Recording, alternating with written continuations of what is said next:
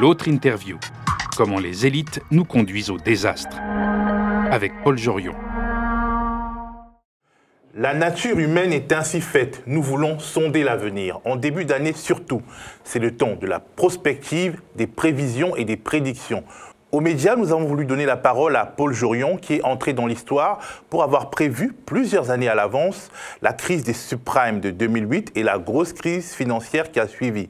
Nous n'allons pas solliciter de sa part des prophéties en exclusivité, mais plutôt demander à cet ancien trader, qui est aussi anthropologue, bon connaisseur de l'informatique et de l'intelligence artificielle, enseignant à l'université de Lille, l'université catholique de Lille, de nous dire quelles sont les thématiques, ou plutôt les signaux faibles, qu'il scrutera le plus attentivement dans les mois qui viennent.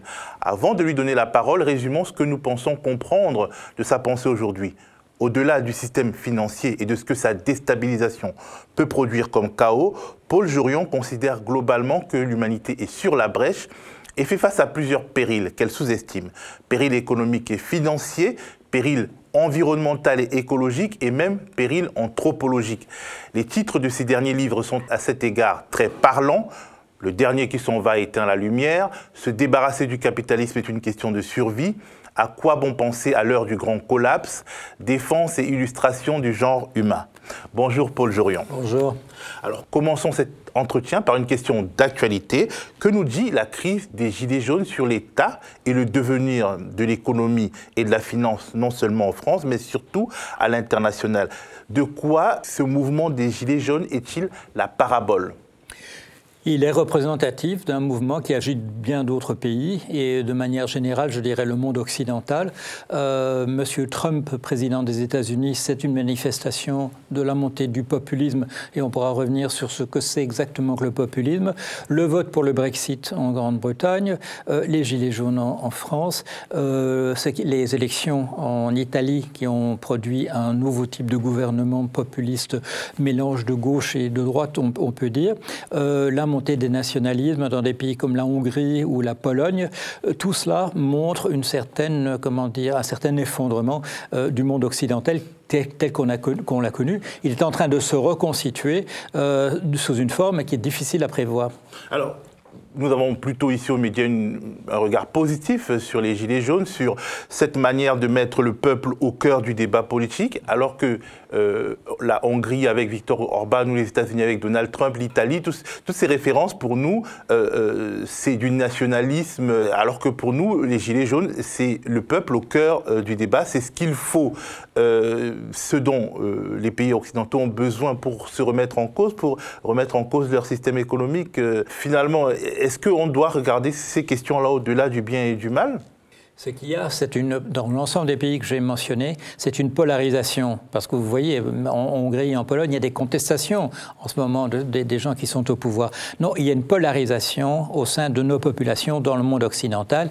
Et de manière très typique, il y a eu un article que vous avez sans doute vu dans le journal Le Monde, où la rédaction du Monde s'est, comment dire, euh, était perplexe devant la réaction des euh, lecteurs du Monde euh, en parlant des Gilets jaunes.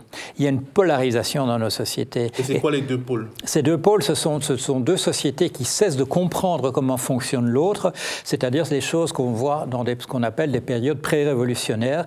La population se partage en deux, en deux parties et la mécompréhension devient absolument totale. les uns ne comprennent plus ce que les autres veulent dire et c'est en général le, le prélude d'une euh, restructuration euh, qu'on espère, euh, parce qu'on est là, qu'on espère douce, mais qui n'est pas nécessairement douce. quand vous dites que, vous avez de manière générale une, vision positive des, Gilets jaunes, vous voyez bien que c'est un mouvement aussi où se trouvent des gens représentant des idées absolument différentes. c'est la, foule qui s'assemble le 14 juillet devant la Bastille. si on avait fait des sondages à l'époque, on n'aurait sans doute pas vu émerger une seule opinion sur la raison pour laquelle les gens étaient là. Et c'est ce qu'on voit en ce moment aussi. On voit des gens qui euh, relèvent dans une, classe classification classique des idées d'extrême gauche, des idées d'extrême droite et d'autres idées encore dans ce qui émerge là. quand il s'agit de définir que réclament les, gilets, jaunes, vous le voyez bien, c'est une liste un petit peu hétéroclite parce que c'est un mouvement naissant, c'est un mouvement qui n'a pas encore pu exprimer véritablement quelle était sa revendication et qui va peut-être se scinder lui-même entre plusieurs tendances. Mais quand vous dites les pôles qui n'arrivent plus à se parler, mmh. qui n'arrivent plus à se comprendre, plus clairement, de qui s'agit-il d'un côté et de l'autre? Est-ce qu'il y a d'un côté l'élite, l'élite politique, intellectuelle, économique, et de l'autre côté le peuple? Euh, on, peut, le représenter de cette manière-là. Euh, comme vous le savez bien, quand on parle des élites maintenant, on met un Z euh, devant le mot pour remettre en question, de savoir s'il s'agit véritablement d'élite. en anglais, on dit the establishment, l'établissement, qui est une manière de dire les gens, comme on dit en anglais aussi pour les bourgeois, square, les gens qui sont en place. Les gens qui sont en place, et ces gens qui sont en place, on le voit dans le discours du président de la République en France, ce sont des gens qui ne comprennent plus du tout de quoi il s'agit. Et quand il s'agit de proposer des mesures pour aller à l'encontre contre de ce qui est demandé, ça peut tomber absolument à côté de la plaque. Le malentendu peut être absolument euh, total. Il y a malheureusement dans, des cas de polarisation comme ça deux représentations du monde qui, ne coïncident plus du tout. Et euh, il y a un sociologue, politologue euh, américain, Steve Fraser, qui, qui attire l'attention sur le fait que dans des situations comme celle-là, et avec le monde dans lequel nous sommes, un monde très technique, euh, où on parle de munitions intelligentes pour parler d'armements euh, euh, dont les décisions vont être autonomes, décidées par, déterminées par l'intelligence artificielle. Il est bien possible, dit Fraser, qu'on se retrouve dans ce qu'on a déjà vu dans l'histoire, c'est-à-dire un moment où une partie de la population décide de se débarrasser de l'autre et peut le faire maintenant de manière industrielle c'est-à-dire comme on a vu à partir de 1942, on le sait bien en, Allemagne, ce genre de danger, à mon, sens, il, est là.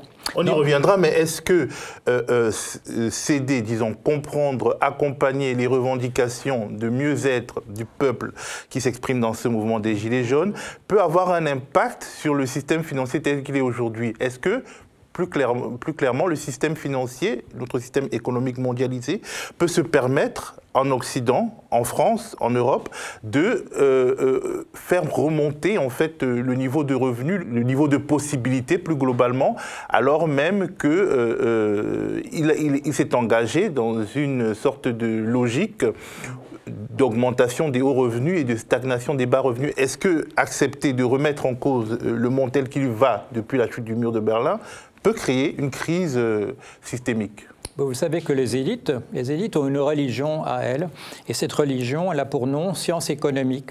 Et cette science économique, c'est un discours de type dogmatique qui ne repose pas sur des faits, comme c'était le cas autrefois. On peut, je peux vous donner des exemples qui montrent que ces économistes, entre guillemets, euh, entre choisir de confirmer les dogmes ou de, de respecter les faits, préfèrent le, choix en, faveur des dogmes.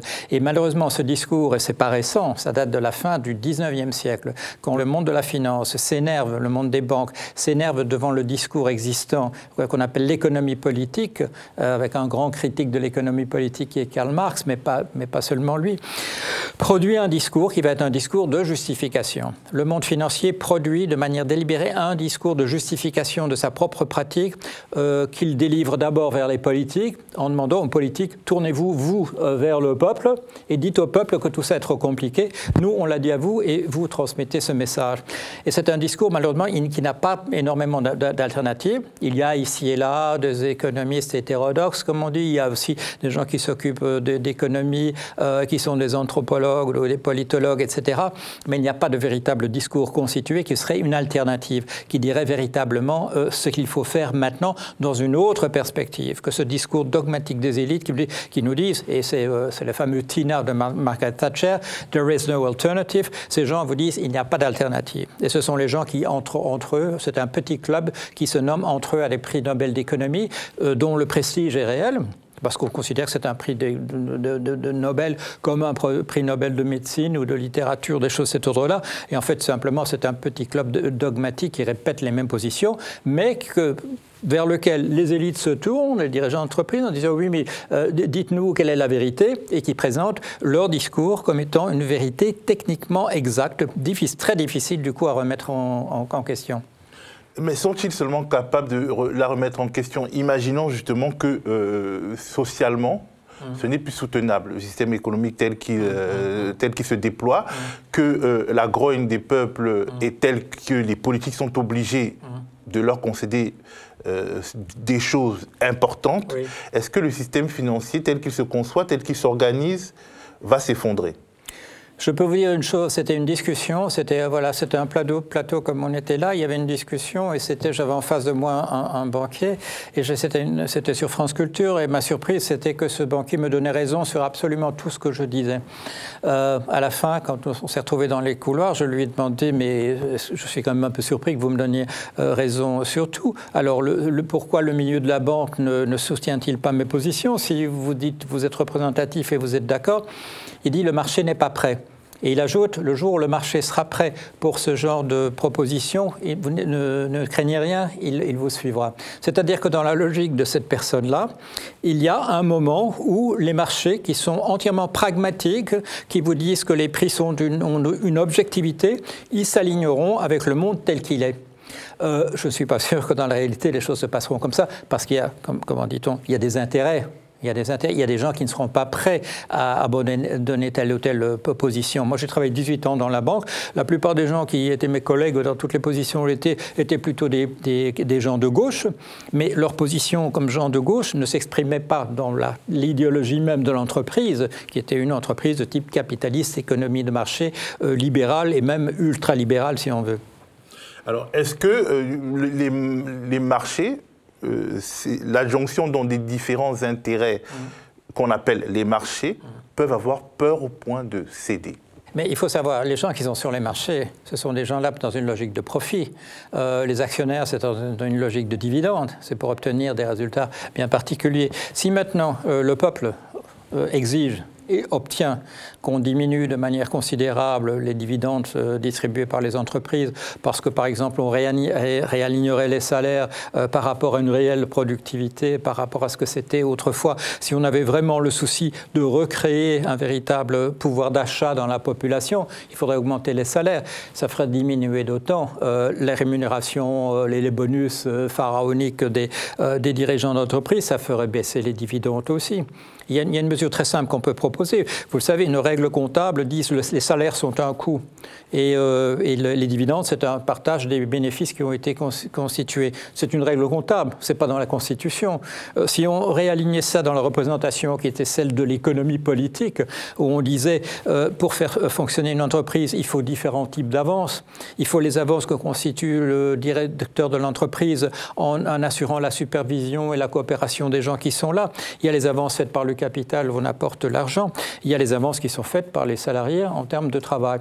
Si on redéfinit ça de, la manière suivante, si on disait euh, euh, la richesse supplémentaire créée doit être euh, redistribuée à l'ensemble des partenaires qui font des avances on aurait une définition entièrement différente, qui ne serait pas de dire d'un côté, il y a ceux qui partagent les bénéfices, et les bénéfices, plus un bénéfice est grand, plus mieux c'est, et les autres qui sont simplement des sources de coûts. On redéfinit ça et je dirais le rapport de force, sur le papier déjà, il est différent. On peut faire ça, c'est une proposition que je fais et à ce moment-là, il faut rééquilibrer les choses. La difficulté, c'est que même si on arrive à faire, à faire ça, vous le savez, on est dans un environnement où l'emploi disparaît de manière séculaire, ça c'est pas récent, à cause de la mécanisation. Et la mécanisation, ces années récentes, à partir de l'introduction dans les entreprises de l'ordinateur individuel, au tout début des années 80, euh, les emplois disparaissent. Et pas simplement, au départ, ça a été la main-d'œuvre non qualifiée qui a été remplacée par des robots. Euh, ce sont les sténodactylos qui ont été remplacés par du logiciel. Mais maintenant, vous le savez, avec l'intelligence artificielle, les, médecins euh, qui, font du diagnostic vont être remplacés par des machines qui le font. On reviendra dessus, Paul Jurion, mais revenons un peu à l'économie et à la finance. Et je vous pose une question cash. En 2018, il y a déjà eu des frétillements, des frémissements. On s'est demandé est-ce qu'il y aura un crack boursier, un crash financier, une crise mondiale. Elle n'a pas eu lieu. En fait, ce qu'on retiendra, c'est qu'il y a une grosse correction des marchés. Est-ce que vous pensez qu'en 2019, le risque est grand qu'il y ait un autre 2008 oui, il y, a, plusieurs raisons pour ça. D'abord, c'est parce qu'il y a un risque permanent, et on croyait qu'il déjà qu'il s'esquissait en décembre, de ce qu'on appelle une crise obligataire. Mmh. Une crise obligataire, c'est quand il y a énormément de dettes qui ont été en circulation. Cette dette a été euh, émise en tant qu'obligation, c'est-à-dire l'État emprunte, et l'État paie, paie, un coupon. Euh, c'est-à-dire les intérêts qui vont être euh, versés. Donc il y a énormément de ces obligations en circulation. Elles, constituent entre autres des portefeuilles de ce qu'on appelle l'assurance vie. Et ce qui se passe, c'est que si l'économie va mieux, les taux d'intérêt vont augmenter. quand l'économie augmente, quand, beaucoup de richesse est créée, le capitaliste qui apporte du capital va être mieux rémunéré. Si, si les taux d'intérêt augmentent, on va émettre de nouvelles obligations à un taux d'intérêt plus élevé. C'est-à-dire qu'automatiquement, ça va dévaloriser toutes celles qui sont en circulation, parce que l'investisseur, de point de vue comparatif, préférera euh, avoir une obligation à du 4% qu'une à du 2,5%. Et il y aura ce qu'on appelle, dans tous les portefeuilles, dans tous les portefeuilles bancaires de, citoyens qui ont des, euh, justement des comptes euh, d'assurance vie, etc., tout ça va baisser de valeur tout ça, le prix va baisser automatiquement parce qu'on pourrait avoir ailleurs des, des, intérêts plus, plus importants. Et crise des obligations pourrait, comme la crise des subprimes, nous amener à une crise globale. En 1994, il y a eu une crise globale. Ce n'était pas aussi grand qu'en 2008 ou en 1929, mais en 1994, il y a eu une grande. Beaucoup de gens comme moi qui débutaient dans la finance ont perdu leur emploi à ce moment-là euh, parce qu'il n'y a plus d'argent. Il n'y a plus d'argent à ce moment-là. Les, les, les, euh, les bilans sont en baisse de manière catastrophique. Mais la difficulté dans laquelle nous sommes, c'est qu'il est dangereux donc que l'économie s'améliore, parce que ça peut provoquer une crise obligataire, mais vous savez qu'il y a une autre raison pour laquelle les taux d'intérêt peuvent augmenter. Les taux d'intérêt peuvent augmenter aussi parce que l'économie entre dans des périodes difficiles et que les prêteurs vont demander un taux d'intérêt plus élevé. Pourquoi? Pas parce que l'économie va mieux, mais parce que les, prêteurs vont intégrer dans les intérêts qu'ils réclament une prime contre le risque de non-solvabilité de celui qui est le risque de non-remboursement. Et donc, nous sommes dans une situation où si ça va beaucoup mieux, c'est très grave, ça va créer une, crise obligatoire, si ça va beaucoup plus mal, également. Parce que dans les deux cas, les taux d'intérêt vont augmenter. Alors, qu'est-ce qu'il faut surveiller en 2019 justement pour sentir venir cette crise qui ne vient pas ou alors qui se masque? Il y, a, beaucoup, encore d'autres éléments. Euh, il y a le système financier en tant que lui-même, qui est fragile par nécessité, et du fait qu'on a, après la crise de 2008, qu'on a émis énormément d'obligations et que les États ont lancé énormément de, dans une perspective qu'on appelle keynésienne, mais qui n'est pas vraiment keynésienne, mais d'essayer de, relancer l'économie en lançant beaucoup d'argent dans, dans, l'économie, on est dans une situation qui est extrêmement euh, fragile, qui est fragile par nécessité à l'intérieur même du système financier. Mais ceci dit, le système financier aussi est extrêmement extrêmement menacé dans la situation actuelle par le fait qu'il y a la deuxième grande monnaie au monde, l'euro, est un système qui, qui n'a pas été terminé. C'est un système qui est mal conçu et qui, a déjà connu deux grandes crises, en 2010 et en, 2012. Et rien véritablement, si quelques petites choses de surface, euh, on parle d'intégrer tel ou tel élément, on a créé des fonds supplémentaires, mais il n'y a pas encore de véritable tentative de faire de l'euro une véritable monnaie. Elle est toujours fragile parce qu'il n'y a pas, c'est la monnaie d'un système fédéral, mais ce système n'est pas un système fédéraliste. On a copier, bien entendu, le dollar, mais il y a des tas d'éléments qui manquent. Il n'y a pas de budget, il n'y a pas de ministre de la Finance au niveau de l'euro, euh, on, ne peut pas émettre d'obligations au, niveau de la, au niveau de la zone tout entière, il n'y a aucune intégration des différents types d'intérêts, il, y a il y a des paradis fiscaux à l'intérieur du système. Le, Luxembourg est un paradis fiscal depuis les premières tentatives. Il y a le Delaware, par exemple. Oui, oui, mais aux États-Unis, vous avez un système où chaque année, on rééquilibre entièrement le système du, dollar. Il y a aux États-Unis 17 districts financiers. Euh, vous savez, il y a 50 États, ils ont regroupé en 17 districts.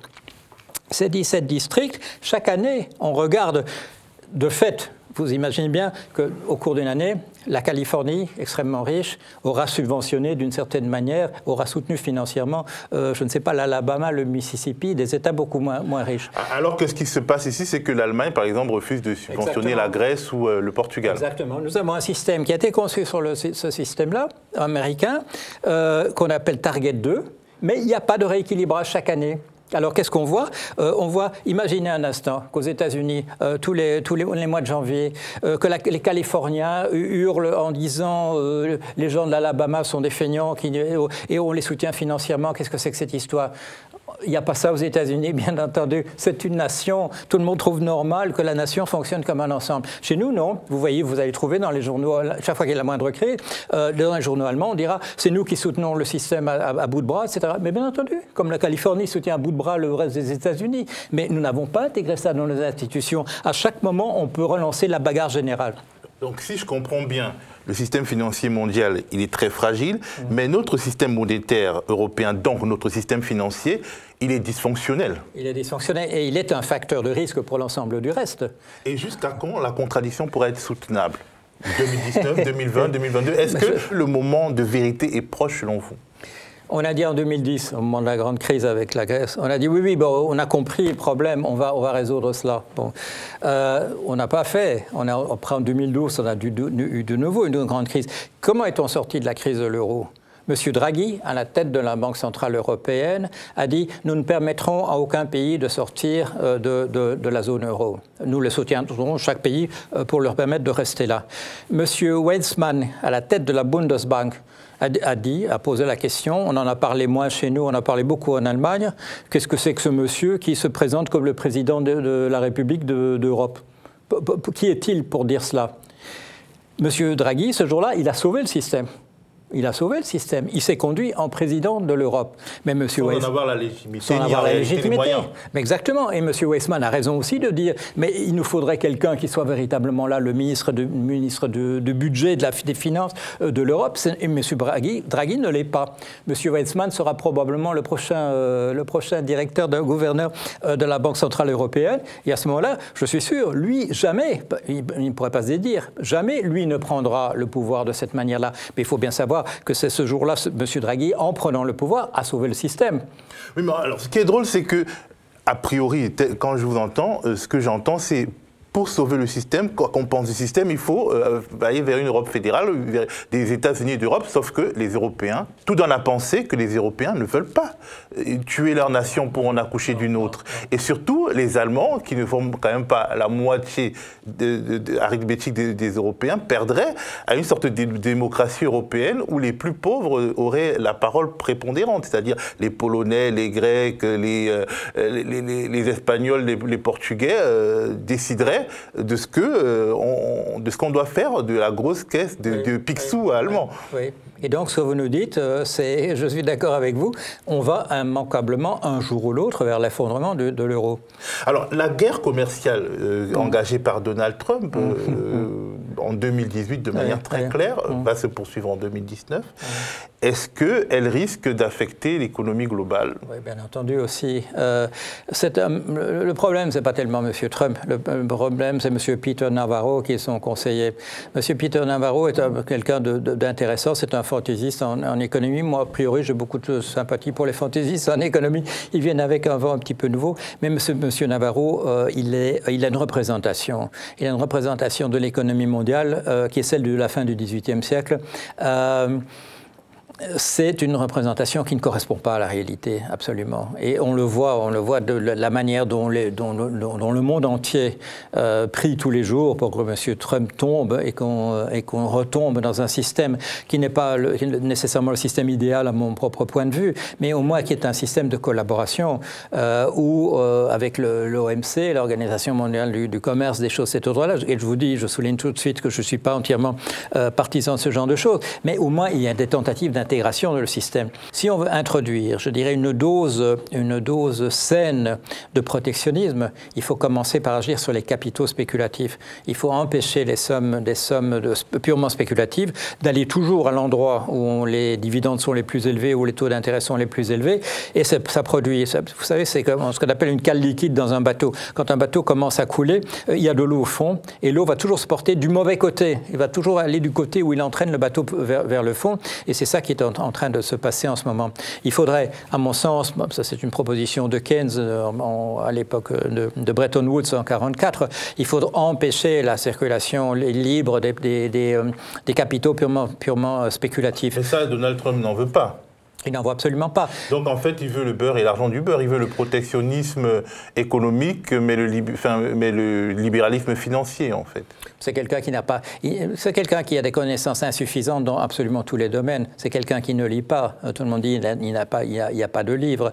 Euh, dans sa bibliothèque à la Maison Blanche, il y a trois livres. C'est les livres que quelqu'un d'autre a écrits sur lui. Ce sont les seuls, oui, ce sont les seuls livres qui sont là. C'est quelqu'un, c'est quelqu'un absolument ignare. Il a quelques recettes pour faire fonctionner une entreprise, mais il, il s'est euh, entouré simplement de nationalistes, dans le mauvais sens du terme, comme, comme conseillers, qui sont des gens qui ont une représentation insuffisante des véritables mécanismes financiers. Mais quelque part, Donald Trump a pris acte de la grande souffrance des Américains de la classe moyenne, mm, mm. qui voient leurs revenus baisser, même s'ils ont toujours du travail, mm. et qui voient leur utilité sociale euh, baisser, puisque en fait, il a pris acte de la détresse des, anciens ouvriers spécialisés euh, de l'Amérique triomphante. Et il s'est dit, en fait, si nos usines ont fermé, c'est parce que euh, les Chinois en ont créé. Donc il faut fermer notre porte pour recréer des usines. Euh, c'est un peu ça. Enfin, il a tiré profit de cette révolte des peuples, même si il s'est bien gardé d'enrôler tout le peuple américain dans, dans son explication et qu'il a euh, subdivisé le peuple en facteurs raciaux et ethniques pour euh, quand même maintenir une forme de, de, de supériorité de l'élite sur ce peuple-là en le subdivisant. Mais quelque part, il a fait ce pas. Ça, c'est quand même quelque chose qu'on peut mettre à son crédit, même si, quelque part, vous, vous avez parlé de la robotisation. Est-ce que, éventuellement, si l'Amérique se réindustrialise, elle va recréer des emplois comme par le passé? Mais l'Amérique ne va pas se réindustrialiser et plus aucun pays ne va se réindustrialiser parce que vous pouvez voir les grandes lignes d'assemblage maintenant dans les, dans les, euh, dans les usines de voitures. Qu'est-ce qu'on voit sur les grandes lignes d'assemblage où il y avait autrefois, je ne sais pas, 1000 personnes Maintenant, on voit trois êtres humains. Donc, en fait, l'Amérique peut se réindustrialiser, mais sans ouvriers spécialisés. Elle ne peut pas se réindustrialiser du tout. On, nous sommes dans un monde où on ne voit, on ne plus jamais réindustrialiser. Sur le, ce que vous dites, que euh, Trump, finalement, a pris une bonne idée, il va protéger d'une certaine manière la classe ouvrière. Bon. Il faut savoir les chiffres aux États-Unis. Sur la période, je ne sais pas, les, derniers de 20 ans, euh, sur la, si on prend l'ensemble des emplois qui ont disparu, il y en a 17% qui sont dus à la délocalisation, au fait qu'un ouvrier américain a été remplacé par un Chinois, par un Vietnamien, par un Indonésien. Le 83 autres de la disparition des emplois, c'est dû à la mécanisation. C'est dû aux robots, c'est dû au logiciel, c'est dû à l'intelligence artificielle maintenant. La politique de M. Trump, c'est mettre des murs. Ils veulent mettre un grand mur entre le Mexique et les États-Unis. Et pour ce qui est de l'emploi industriel, ils veulent mettre un grand mur autour des États-Unis pour que les emplois ne sortent pas, pour qu'il n'y ait pas de délocalisation. Il est dans une perspective de la fin du XVIIIe siècle. 83% euh, des emplois qui ont disparu, ça n'a rien à voir avec une délocalisation. C'est parce qu'on a remplacé des êtres humains par une machine. C'est de ça qu'il doit s'occuper. C'est de ça qu'il devrait. Il doit augmenter les impôts, taxer les robots pour euh, pouvoir financer euh, le niveau de vie des Américains. Qui est-ce qui a proposé la taxe robot Monsieur Hamon a repris dans son programme. Bon, c'est moi, moi je l'appelais taxe Sismondi parce que je reprenais l'idée donc de, de, Sismondi à cette époque-là. Il faut effectivement. Qu'est-ce que c'est l'idée de Sismondi? C'est l'époque où on parle des ludites, des gens qui vont casser des machines parce qu'ils sont remplacés par des machines. Euh, Sismondi dit la personne remplacée par, euh, dans son travail par une machine n'en bénéficie absolument pas. C'est uniquement le propriétaire de la machine qui va en bénéficier. Il faut que la personne remplacée dans son travail par une machine bénéficie à vie d'une rente perçue sur la richesse créée par cette machine qui remplace cette personne. Pourquoi? Parce que la mécanisation, c'est pour le bien de l'humanité dans son ensemble. Bon, moi, j'ai repris cette idée en la, collectivisant, si vous voulez. On fera, un, impôt sur le travail des machines De la même manière qu'on imposait l'ouvrier euh, qui travaillait, il payait des impôts, on peut faire exactement la même chose à la machine. Là, on dit c'est pas possible. C'est pas possible simplement parce que une machine, dans la comptabilité qu'on a, c'est pas considéré comme un être humain. C'est pour ça qu'elle n'apparaît pas de la même manière. Mais il suffirait de modifier une règle, une ou deux règles comptables pour qu'on puisse arriver à le faire. Non, ce qu'il faut, avec cette taxe, pourquoi cette taxe robot est très importante? C'est parce qu'il faut, et on en parlait déjà aux États-Unis dans les années 70, c'était le bon moment d'en parler. Il faut bien penser à la chose suivante, que le salariat, les gens qui gagnaient leur vie en, simplement en travaillant, le salarié est en train de disparaître, et c'est-à-dire que les conditions dans lesquelles les salariés euh, se représentent à chaque fois sur le marché de l'emploi sont de plus en plus difficiles dans un environnement aussi où les, syndicats sont en train de disparaître, on est dans une situation où on va se retrouver avec une population qui ne travaillera pas, qui recevra simplement ce qu'on appelle le gain du, des gains du capital, les, propriétaires des machines, et de l'autre côté, l'ancien salariat, mais qui n'aura plus rien à faire. cet emploi... Il y aura des oisifs riches et des oisifs pauvres. Exactement. Exactement. vous parlez beaucoup de transhumanisme, d'une sorte de monde où l'homme que l'on connaît aujourd'hui aurait disparu au profit d'hommes augmentés et de robots qui auraient une forme de singularité. Est-ce que ce n'est pas une perspective lointaine? Est-ce que euh, vous ne voyez pas euh, les robots comme nos ennemis, euh, une sorte de nouvelle race qui nous brisera les, les rats? Est-ce que c'est pas ben, trop pessimiste? C'est-à-dire, il, y, a plusieurs possibilités. Euh, une des possibilités, c'est effectivement la possibilité de type Terminator, euh, c'est-à-dire que les machines deviennent très intelligentes, il y a la singularité, les machines se rendent compte que euh, nous sommes en fait des gêneurs, de la même manière que les capitalistes vont considérer que les salariés sont des gêneurs, et les machines peuvent décider du coup de se débarrasser des êtres humains qui sont devenus une gêne. C'est un, scénario de, science-fiction. Mais il y a un autre scénario de science-fiction, et qui, dans, dans l'état où se trouve le capitalisme, n'est pas un scénario du tout improbable. C'est pas un scénario, improbable. C'est le scénario où nous arrivions grâce à notre génie technologique et dont on voit les résultats tous les, tous les jours. Moi, j'ai travaillé dans l'intelligence artificielle à une époque et à cette époque-là, il y avait encore ce qu'on voyait des, des goulots d'étranglement, il y avait des casse-têtes, des choses qu'on ne pouvait pas résoudre.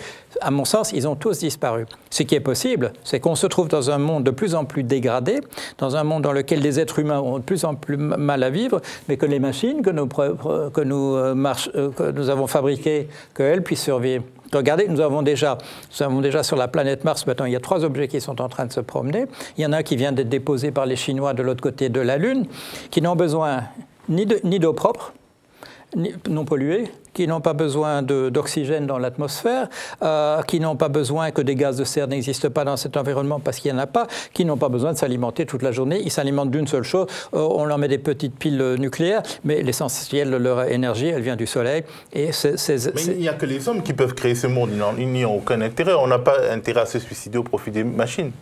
On n'a pas intérêt à le faire, mais donnez-moi, euh, je peux vous donner quand même pas mal d'exemples, vous pouvez m'en donner aussi, de tas de choses que l'humanité n'avait pas intérêt de faire, mais qu'elle a fait quand même. C'est ce que euh, Hegel appelait la ruse de la raison. parfois, nous faisons des choses, nous êtres humains, sans avoir la moindre idée en réalité de ce que nous faisons. C'est plusieurs siècles plus tard qu'on se rend compte qu'on est en train de le faire. Alors, il n'est pas impossible que plusieurs siècles plus tard, on nous regarde et on dit, ben voilà, ils avaient compris qu'ils étaient condamnés, mais ils remplaçaient, ils étaient en train de créer la génération suivante, ces choses qui allaient les remplacer. À moins qu'on puisse transférer nos âmes dans des machines. Et là, les gens qui voudraient survivre et devenir éternels transféreraient leurs âmes dans les machines et, tueraient le reste. Bien sûr. L'étape avant, c'est de qu'on soit devienne tous immortels, ce qui n'arrangera en rien les problèmes dont nous parlons aujourd'hui. attends, là, on va un peu loin, mais revenons euh, à nos réalités de 2019. Est-ce que, en 2019, justement, les bonnes résolutions de la COP 21 seront définitivement considérées comme jetées à la poubelle? Si M. Trump reste aux États-Unis, s'il continue de nommer des gens qui sont des, euh, des représentants essentiellement des lobbies, euh, des grandes firmes pétrolières, des choses de cet ordre-là, oui, on va à la catastrophe. Parce que non seulement on ne va pas dans la bonne direction, mais on est en train, de regresser. il faudrait, pour le bien de nous tous, il faudrait surtout que M. Trump disparaisse rapidement. Mais, euh, mais pour répondre à votre question, vous, le voyez, c'est un débat, je l'avais même euh, ce matin avec quelques amis.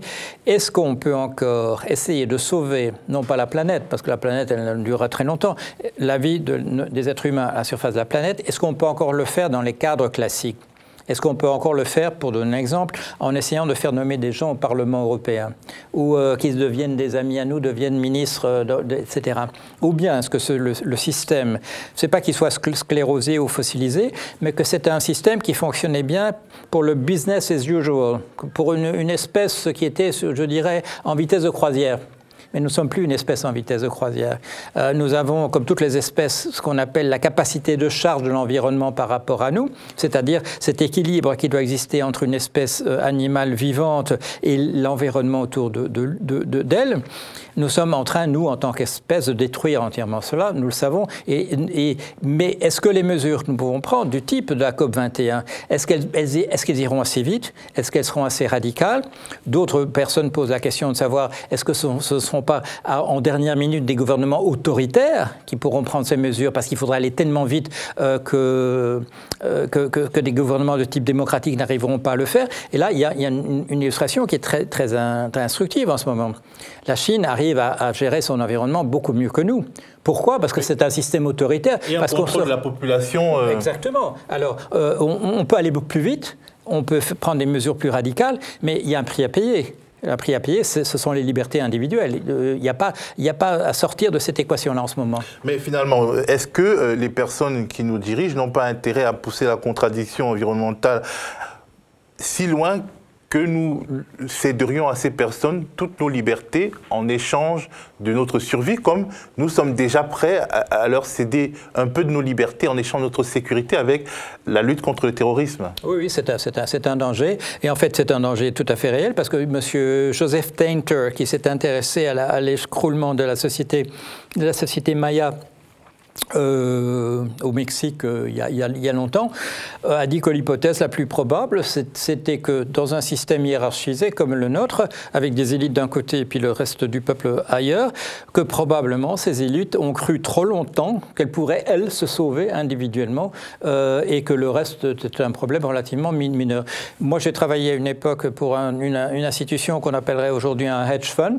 Le patron de mon hedge fund, il possède trois îles en autarcie avec c'est entièrement c'est très, très très bien pour l'environnement parce que tout ça c'est ce sont des énergies renouvelables etc il a le je crois le troisième yacht du monde en termes de taille etc avec son argent il a essayé de créer un monde autonome un monde d'autarcie et je suis sûr que lui considère qu'il n'y a aucun problème pour personne parce que sa famille est protégée lui est protégé également le problème, c'est si un jour, quand même, une grande guerre nucléaire avec un hiver nucléaire, euh, même dans son île, il n'y aura, il y aura plus de soleil au-dessus. Peut-être qu'il a déjà acheté des espaces sur Mars à, il fait à Elon Musk. Il fait partie de ces gens sur Mars. C'est pas, c'est pas un imbécile. J'aurais pas travaillé pour lui du tout. Euh, c'est certainement, je l'ai pas vu récemment, mais c'est certainement quelqu'un qui réfléchit dans ces termes-là. Oui, tout à fait. Et dans cette perspective transhumaniste, où finalement c'est relativement indifférent pour les transhumanistes si on sera éternel euh, ou bien si euh, on aura, comme vous le disiez tout à l'heure, notre âme transférée dans un robot qui sera bien mieux que nous parce qu'il ne risquera pas, pas le, les maladies cardiovasculaires, il ne risquera pas le cancer et ainsi de suite. En 2019, mmh. qu'est-ce qu'un citoyen de bonne volonté peut faire pour euh, défendre le genre humain? Tant qu'il a encore temps. Oui, je crois qu'il doit, participer à, ce que les Anglais appellent euh, la rébellion euh, contre l'extinction. Je crois qu'il doit mettre tous les moyens dont il dispose euh, pour lui, pour ses enfants et pour les enfants de ses enfants qu'il ne connaîtra jamais mais qui viendront à l'avenir pour sauver, l'espèce. Et pour ça, il faut absolument qu'on soit tous, qu'on tape tous du poing sur la table. Les moyens traditionnels, pourquoi pas On peut encore voter pour un parti qui va pré présenter ce genre de choses, mais pensez aussi aux autres moyens non traditionnels.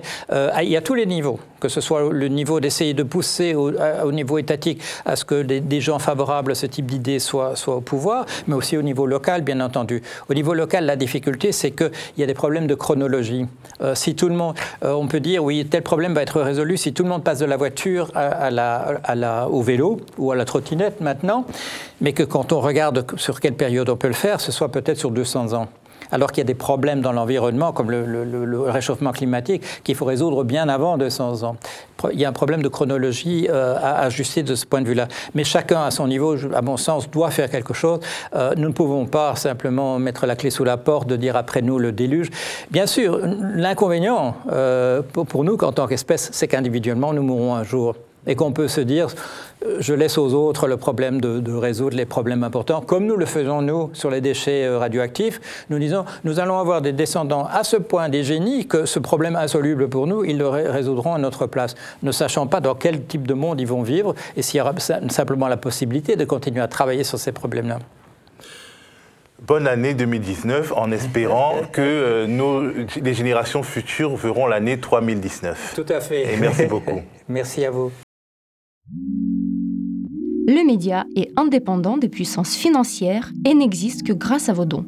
Soutenez-nous sur lemediatv.fr. Et pour ne rien rater de nos contenus, abonnez-vous à nos podcasts.